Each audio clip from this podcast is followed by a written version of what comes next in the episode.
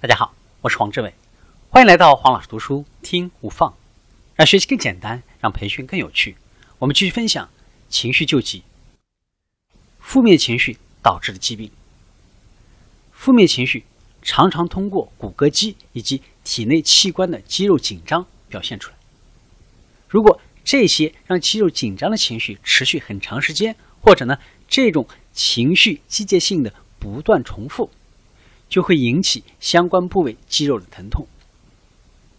头后部的疼痛转变为颈部疼痛呢，也是比较常见的案例。多数都是由于呢情绪性肌肉紧张造成。我们经常听到了一句话：“这事儿真让我头疼。”其实就是这事儿真让我脖子疼。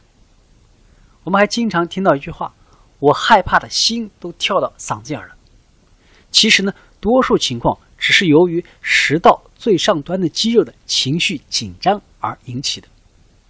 这种肌肉紧张让人感觉呢像是一个肿块。如果肌肉紧张的时候试图吞咽食物，就有可能被噎住，因为紧张的肌肉没有松弛下来。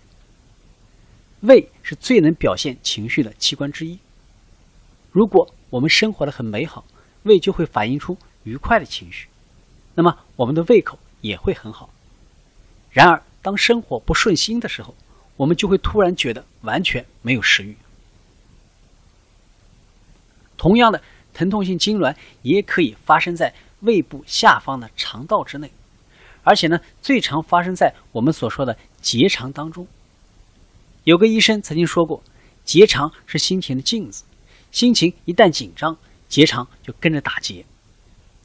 在任何人的身上。相同的情绪每次都会以相同的方式在身体上表现出来。例如，有的人每次焦虑的时候，颈后部的肌肉都会变得紧，那么特定的情绪紧张和特定的肌肉紧张就形成了明显的对应。对于有些人，某种情绪可能会让结肠的某一部分紧张，那么这部分结肠就总会反映那种特定的情绪。当我们感觉有胀气的时候，那是因为小肠的一段或者呢某几段在紧紧的收缩，这种痉挛把小肠收缩的很紧，形成片刻的堵塞，以至于肠内物质无法通过。这种痉挛性堵塞可能持续好几分钟或者呢更长的时间。肠的蠕动会带动肠内气体和液体物质冲撞堵塞处，结果就会造成堵塞处的肠的胀气。随着肠道的痉挛。人们会觉得体内充气或者胀气。如果痉挛忽然停止，肿胀的肠内物质会向前冲去，人能够感觉到，甚至呢常常能够听到咕咕的声音。随着腹中压力的释放，人们常常会自言自语：“哎呀，肚子里正在放气呢。”打嗝很多时候也是由情绪引起的，当然了，不是指那些在暴饮暴食之后的打嗝。很多人在烦恼或者呢巨大压力之下，也会发出令人尴尬的打嗝声。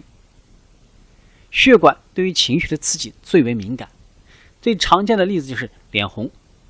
当头颅内的血管随着我们情绪变化的时候，会引起头痛或者更为严重的偏头痛。对于很多人来说，情绪刺激可能是最深层次的问题。在忙忙碌碌的一天，如果我们忽然停下来问自己，我身上哪疼呢？我们总是能够发现身上某个地方真的在疼。我们每天都要经历各种各样的疼痛。我们如果把注意力集中到某个疼痛上面，那么这种疼痛就会显得特别的严重。越是去关注疼痛，疼痛呢反而会一发不可收拾。紧张情绪可以放大，并且呢加重任何一个轻微的痛感。